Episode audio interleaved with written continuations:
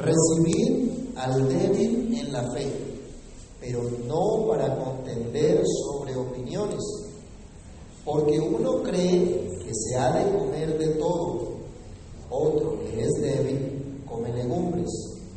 El que come no menosprecie al que no come, y el que no come no juzgue al que come, porque Dios le ha recibido. ¿Tú quién eres que juzgas al criado ajeno? Para su propio Señor está en pie o cae, pero estará firme, porque poderoso es el Señor para hacerle estar firme. Padre que estás en los cielos, en el nombre de Jesús, damos gracias una vez más por el privilegio de poder meditar en tu palabra, meditar en estas enseñanzas que traes para nosotros. Te pedimos, Padre Celestial, que nos ayudes, que nos des tu favor, tu gracia, tu sabiduría, que entendamos, Dios, la exhortación que traes para nuestras vidas por medio de tu palabra, que tu Espíritu nos ayude en nuestra debilidad, que nos conceda, Señor, el entendimiento de esta verdad y que, como siempre, tu palabra edifique, exhorte y consuele nuestras vidas. Te lo imploramos en el nombre de Jesús, dándote muchas gracias. Pueden tomar asiento, mis hermanos. Vivir como de día, con las armas de la luz y vestidos sin de, de Cristo, sin dejarse gobernar por el pecado, tiene implicaciones también en nuestra relación como hermanos en la fe. Hermanos, todos nosotros que somos diferentes y que no pensamos siempre de la misma manera.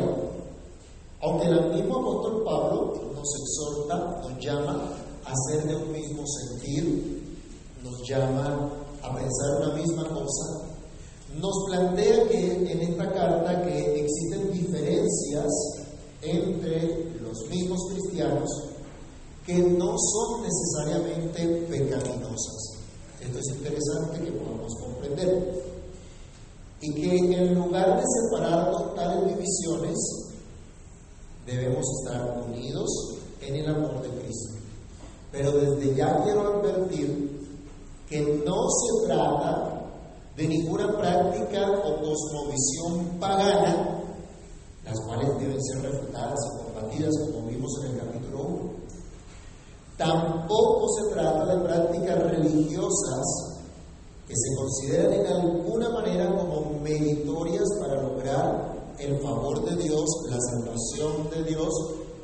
Esto también fue combatido y condenado en el capítulo 2 de Romanos. Este capítulo 14 y el que sigue guardan semejanzas y diferencias con las demás cartas del apóstol Pablo, tocando temas similares.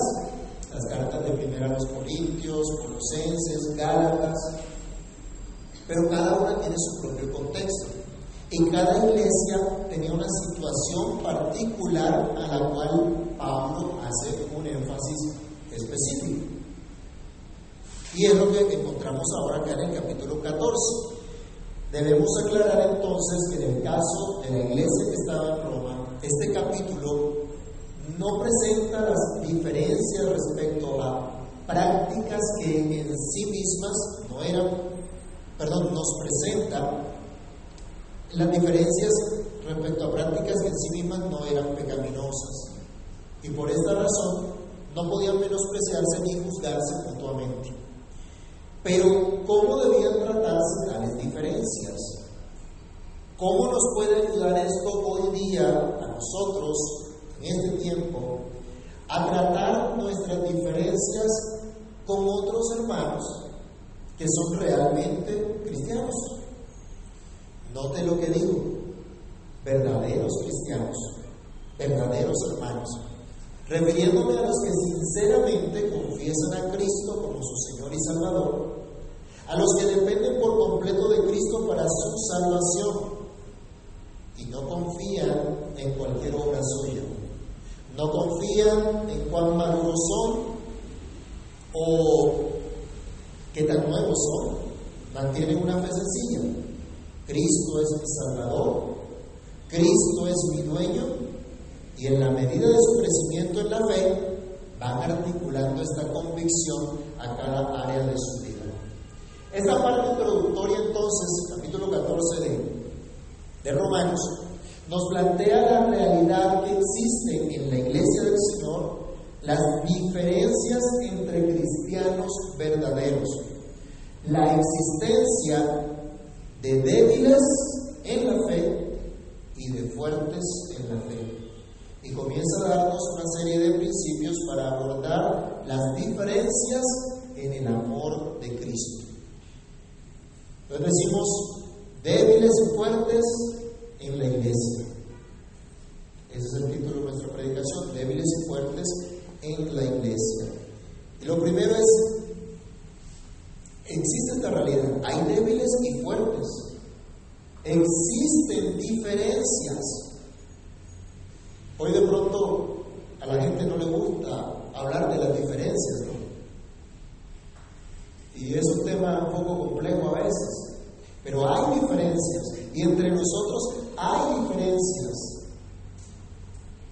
Somos distintos, somos diferentes uno del otro. Esa es una realidad de la iglesia, en todo lo que Dios ha añadido y a medida que se añaden cada vez más los que han de ser salvos, habrá estas diferencias. Así que debemos estar no solamente conscientes de ello, sino actuar con la debida sabiduría. Podrían prender la luz porque creo que los hermanos ahí están un poco oscuros.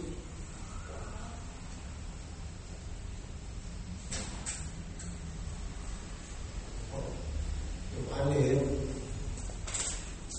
No somos un mismo molde, no somos todos la misma parte del cuerpo, sino que cada uno, como miembro en particular, difiere de las otras partes del cuerpo. Cumple su función para edificar al resto. Vamos a recordar Romanos 12, versículos 3 al 5. Romanos 12, del 3 al 5. Leámoslo juntos. Digo pues, por la gracia que me es dada a cada cual que está entre vosotros, que no tenga más alto concepto de sí que el que debe tener, sino que piense de sí con cordura, conforme a la medida de fe que Dios repartió a cada uno.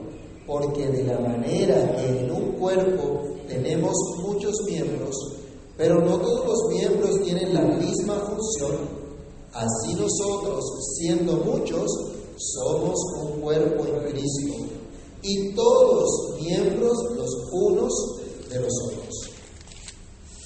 El comentarista Hendrickson, introduciendo eh, este, este pasaje, nos dice, los fuertes eran aquellos que podían captar el significado de la muerte de Cristo para la vida diaria, es decir, para la comida, la bebida, etc.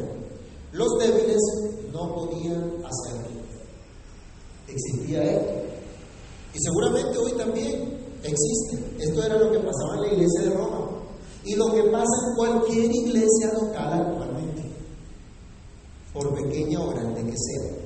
Hay fuertes en la fe. Hay personas que han alcanzado cierto nivel de madurez en su vida cristiana, madurez espiritual. Hay personas que han estado ejerciendo sus sentidos espirituales para poder distinguir las cosas a la luz de la verdadera obra de Cristo. Hay personas que han aprendido a ver las cosas como Dios quiere.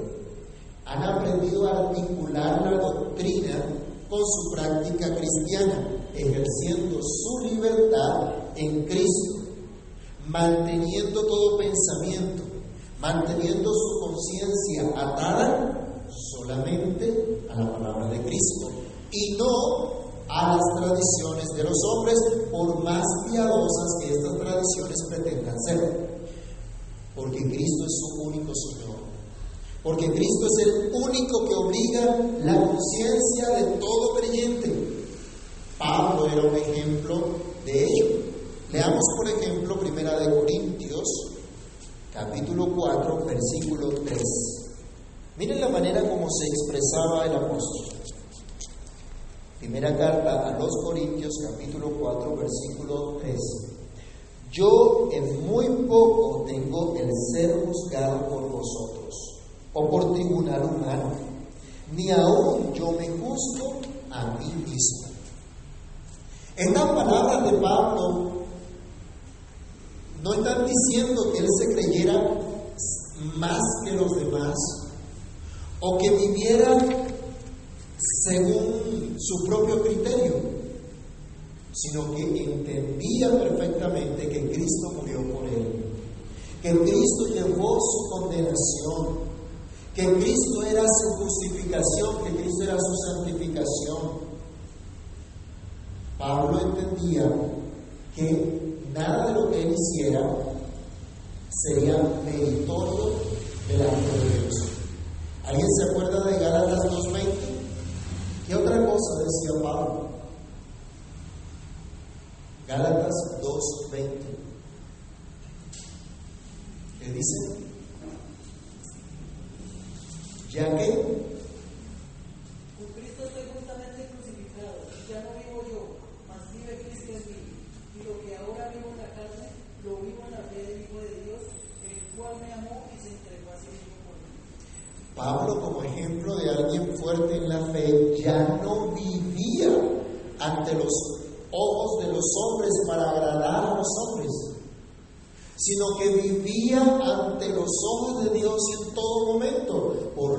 Su compromiso era agradar a Dios. Él mismo en Gálatas 1.10 le dice a los hermanos, si yo buscara agradar a los hombres, no sería siervo de Cristo.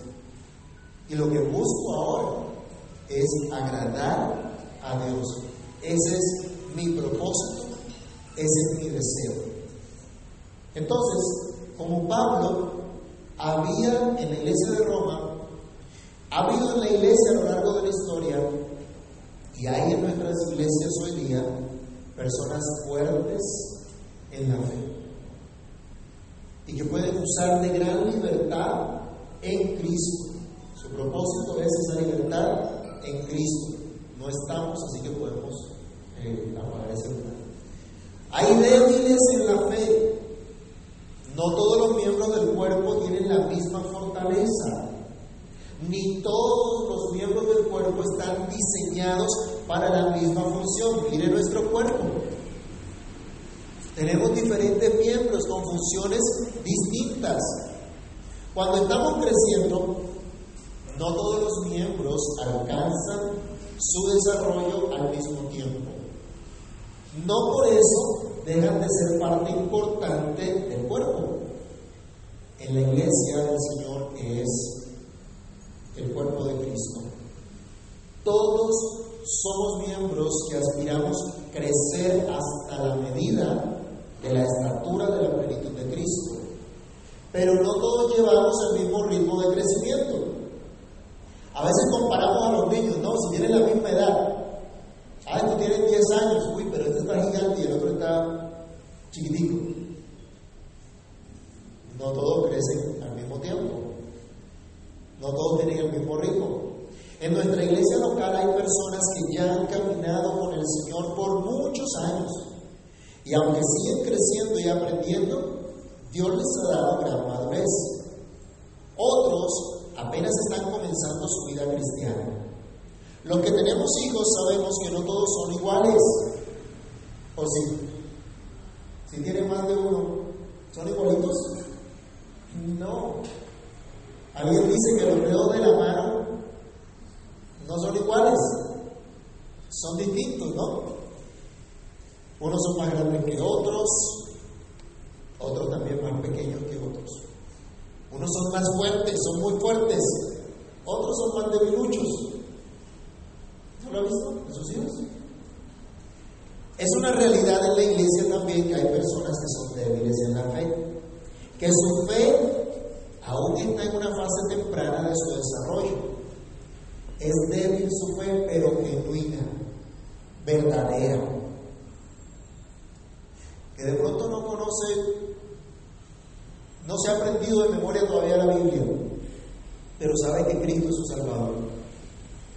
Sabe que el Señor le salvó. Tiene una fe sencilla, genuina.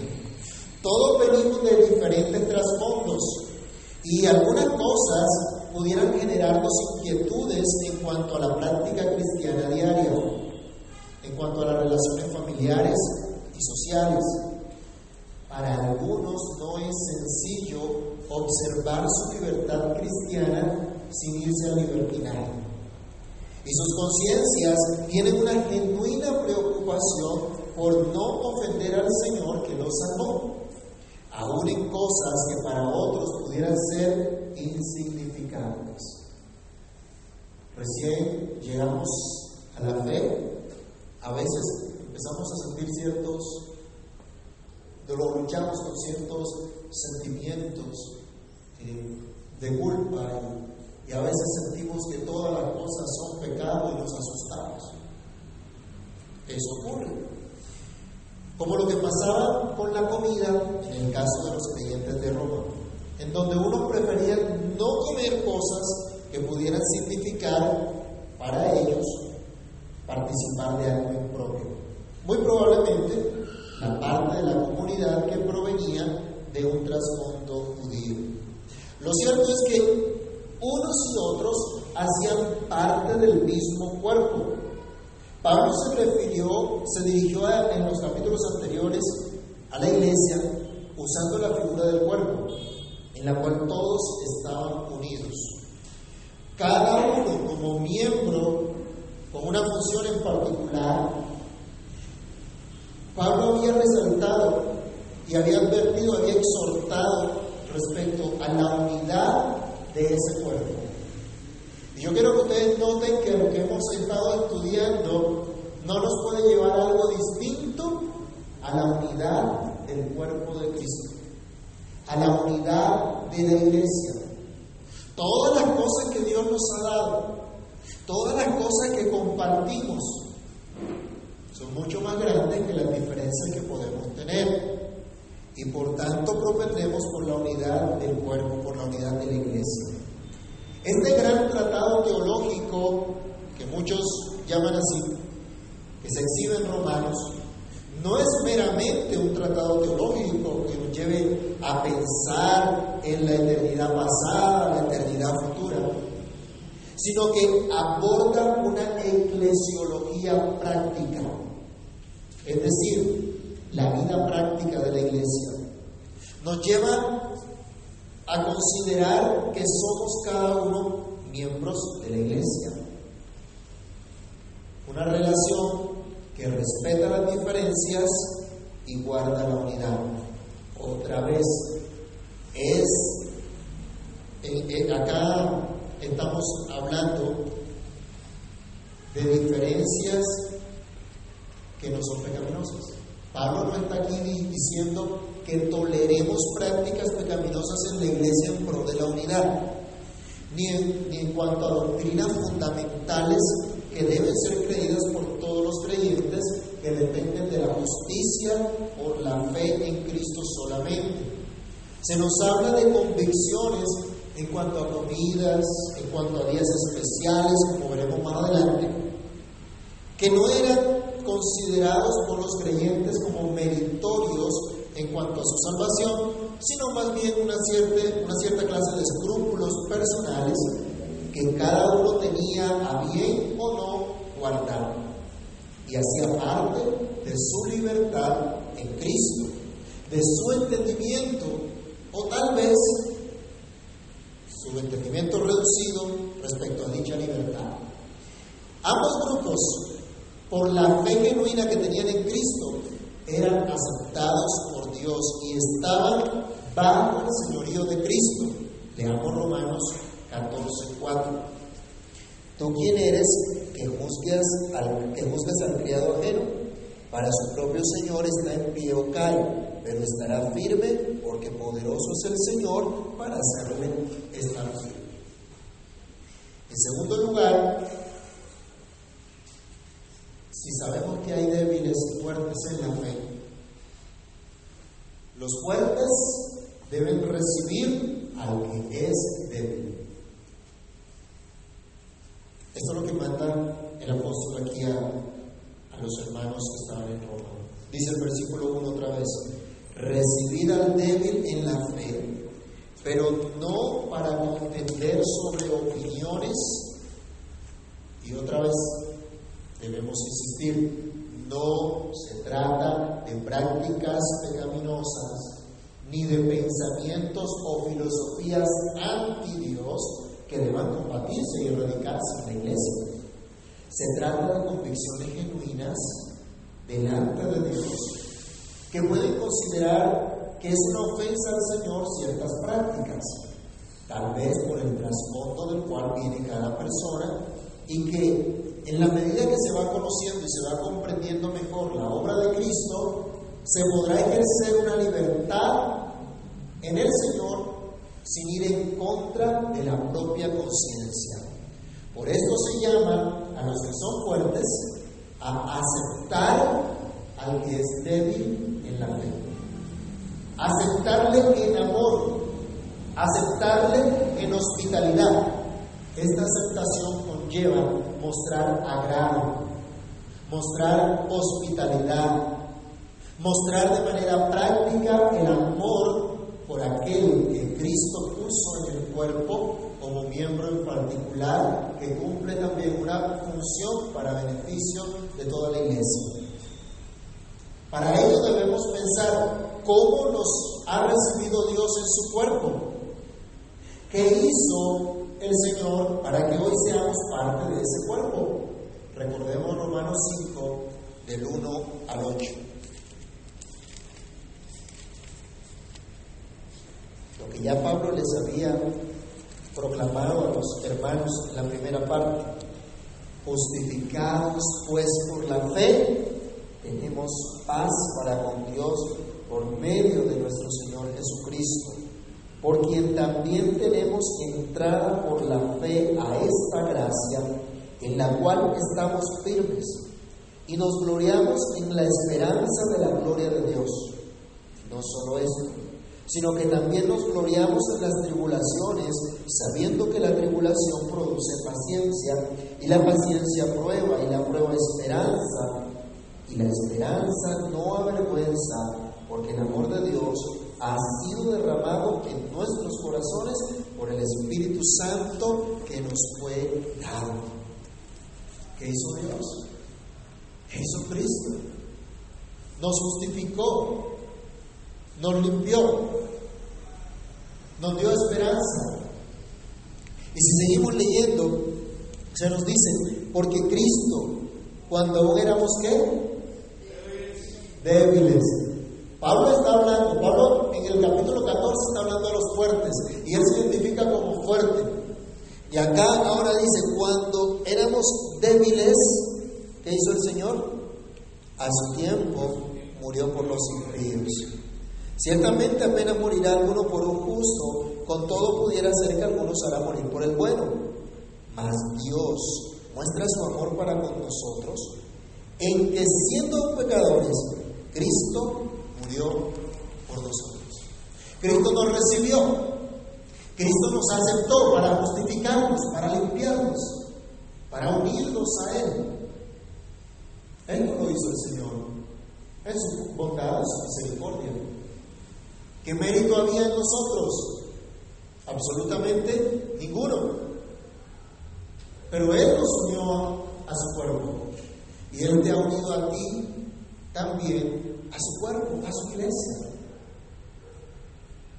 ¿Cómo eres tú? ¿Eres fuerte o eres, o eres débil? Si te consideras fuerte, acá se nos dice hay que aceptar al débil en la fe, aceptarle en amor, en hospitalidad. Eso que hizo Dios por nosotros,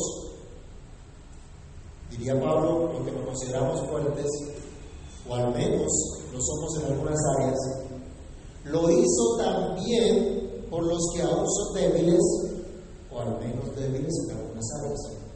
Se nos ha enseñado que es por el Espíritu que nos fue dado que tenemos un solo Padre. Es por esta gracia que tenemos una sola esperanza, un solo Señor, Jesucristo. Y con el amor que Él nos ha recibido, así debemos también nosotros recibir a los que Cristo puso en su cuerpo. Aunque aún no hayan llegado al mismo nivel de madurez que nosotros. Por eso, mis hermanos, es que en la iglesia no hay distinción o discriminación que tanto alegan por ahí. Porque en la iglesia sabemos que todos somos iguales delante de Dios. Y se nos llama entonces a reconocer que somos hermanos. Algunos llevan años de ser creyentes, otros están empezando, pero somos hermanos. Y en el culto no separamos a los nuevitos por acá y a los viejos por acá.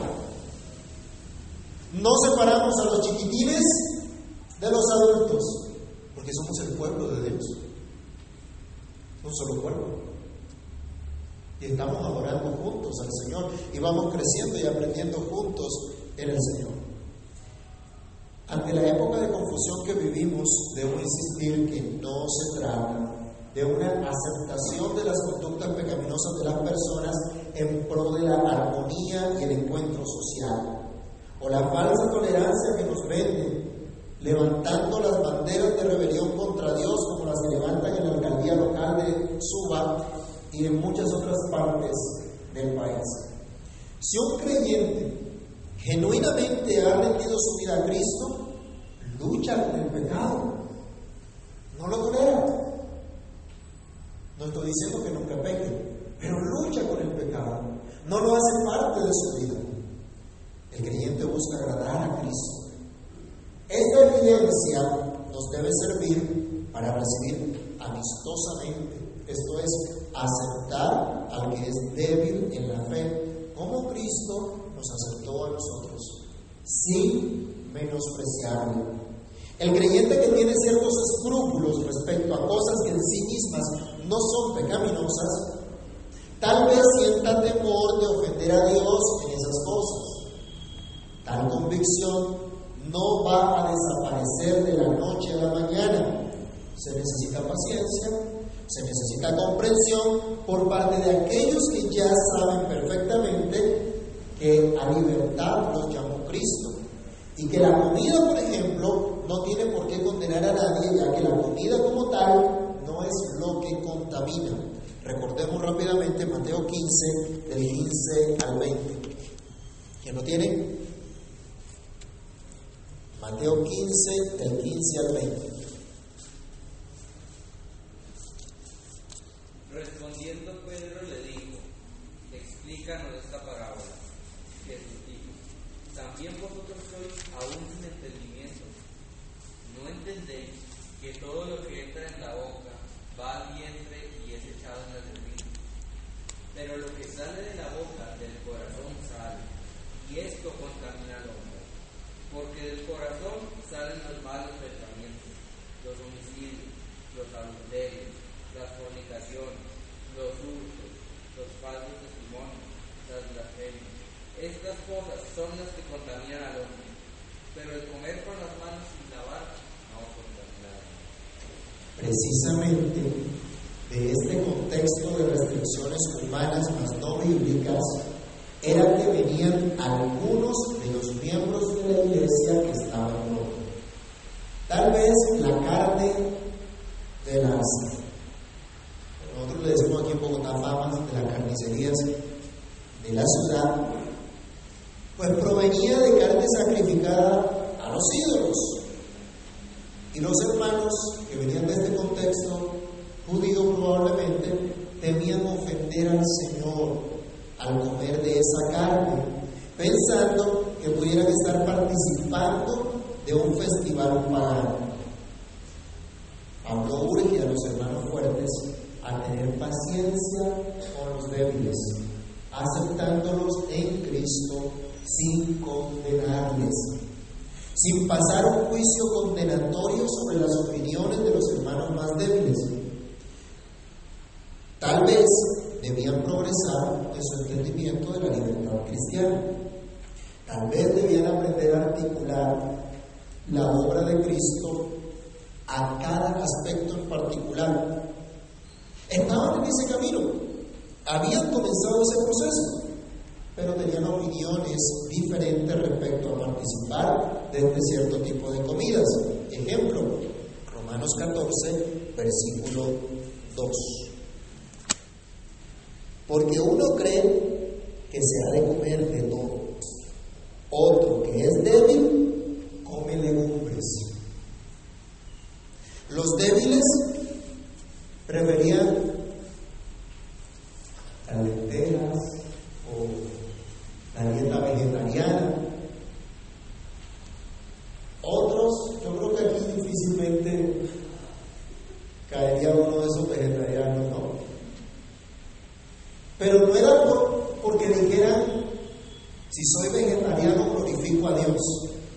No, era simplemente porque tenían cierto temor que si comían de la carne, esta carne hubiera sido sacrificada a los ídolos y con eso sí, ellos dirían, estoy ofendiendo a Dios.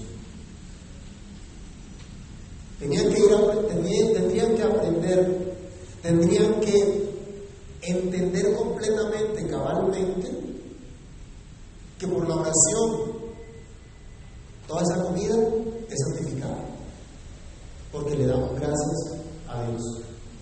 Pero aún no habían llegado a esa convicción. ¿Y qué le dice Pablo a los hermanos de la iglesia, a los que son fuertes? Regañen a esos ingenuos. Dice que los acepten, que los reciban con amor, que los reciban en esa fraternidad, que no los menosprecie, que no los considere menos que nada, y que tampoco los condenen. Que no nos llamen solo para empezar a pelear. Hay gente que nos pregunta cosas de la escritura no porque tengan ganas de aprender, no porque tengan dudas, sino porque quieren pelear, quieren confrontación, quieren pelear. Y la escritura no es para eso. Y debemos tener sabiduría en ello. Pablo le dice a los hermanos que son fuertes, no reciban a los demás para pelear y no para, para contender sobre las opiniones. Los que eran fuertes entonces no podían tener como nada a los hermanos más débiles, sino aceptarles en amor por lo que eran en Cristo, parte del mismo cuerpo, hijos del mismo Padre, coherederos de la salvación a la que fueron llamados todos los que hacían parte de esta comunidad. Tal vez, mis hermanos, es una inclinación pecaminosa de parte de los que son fuertes menospreciar a los que son débiles. Así como las minorías tienden a condenar a los fuertes asumiendo el papel de víctimas, pero que terminan siendo victimarios como sucede en nuestra sociedad actual. En la iglesia de Cristo, tales actitudes pecaminosas no deben tolerarse. Por eso el apóstol advierte, en este caso específico a los que son fuertes en la fe, que reciban a los débiles, pero no para juzgarlos sobre sus opiniones, no para armar controversia por causa de escrúpulos que pueden tener sobre cosas que en sí mismas no son pecaminosas pero que para los que todavía son débiles en la fe, son cosas todavía difíciles de entender. En esta primera parte introductoria, hermanos, vemos la realidad de la existencia hermanos fuertes y hermanos débiles en la fe. Pero hermanos, hermanos en Cristo. De pronto, hoy como vemos la familia tan y los hermanos que no se quieren, nos queda un poco difícil comprender este concepto en la iglesia. Que vemos hermanos peleando y agarrándose, y maltratándose y haciéndose de cuanta clase de daño. La iglesia es diferente. Tenemos un solo Padre que es Dios. Unos fuertes, otros débiles en la fe, pero hermanos, hijos de Dios, llamados a recibirse mutuamente, a amarse como lo que son, a estimarse como lo que son miembros del cuerpo de Cristo, como vimos en el capítulo 12, dando honra los unos a los otros de manera genuina, por ser precisamente puestos por Dios en su cuerpo que es la iglesia.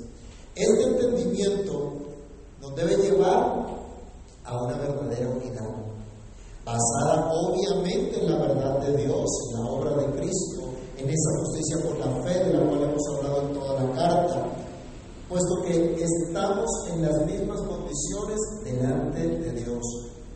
Por lo cual nuestras diferencias de opiniones respecto a cosas que en sí mismas no son pecaminosas, no tienen por qué destruir la unidad de la iglesia.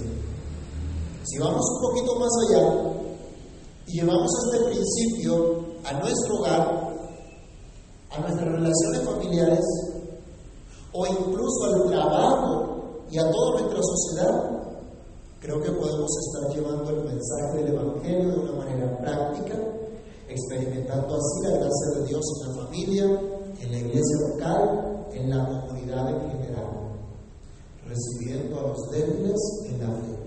No hablamos de tolerancia al pecado, sino de comprender que cada uno en su convicción delante de Dios está creciendo con el crecimiento que Dios mismo da.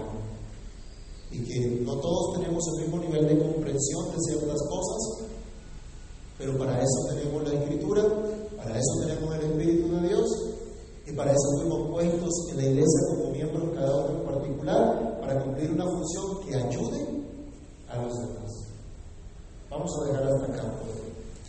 Padre Celestial, en el nombre del Señor Jesús te damos gracias porque en tu bondad y misericordia nos llamas a aceptarnos, a recibirnos mutuamente como hijos tuyos, como miembros de ese cuerpo de Cristo.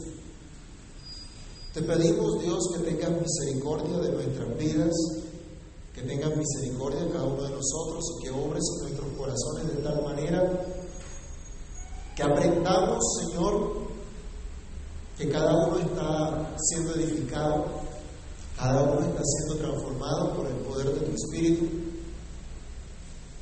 y que cada uno, Señor, conforme a, tu buena voluntad, va aprendiendo a confiar, a depender de ti, va aprendiendo a ejercer su libertad en Cristo. Guárdanos de imponer sobre nuestros hermanos cargas que tú, Señor, no has demandado. Guárdanos, oh Dios, líbranos de toda esa actitud altiva de menospreciar a aquellos que apenas, Señor, están comenzando en su carrera y que tienen ciertas convicciones que les impide, Señor, ejercer su libertad. Ayúdanos a tener paciencia, a amarles, a enseñarles con paciencia y con amor. Guárdanos de toda altivez, de toda arrogancia, para que en verdad podamos ayudarnos como cuerpo, cumplir nuestra función como miembros en particular, testificando de ese amor verdadero, porque tú nos has unido, Señor, a tu iglesia. Ayúdanos, Padre mío, para que ni la comida, ni cualquier tipo de práctica, Señor, sea motivo de tropiezo entre nosotros, sino que juntos busquemos agradarte a ti en todas las cosas. Guíanos, por favor, y ayúdanos. En el nombre de Cristo Jesús, te lo rogamos dando gracias. Amén.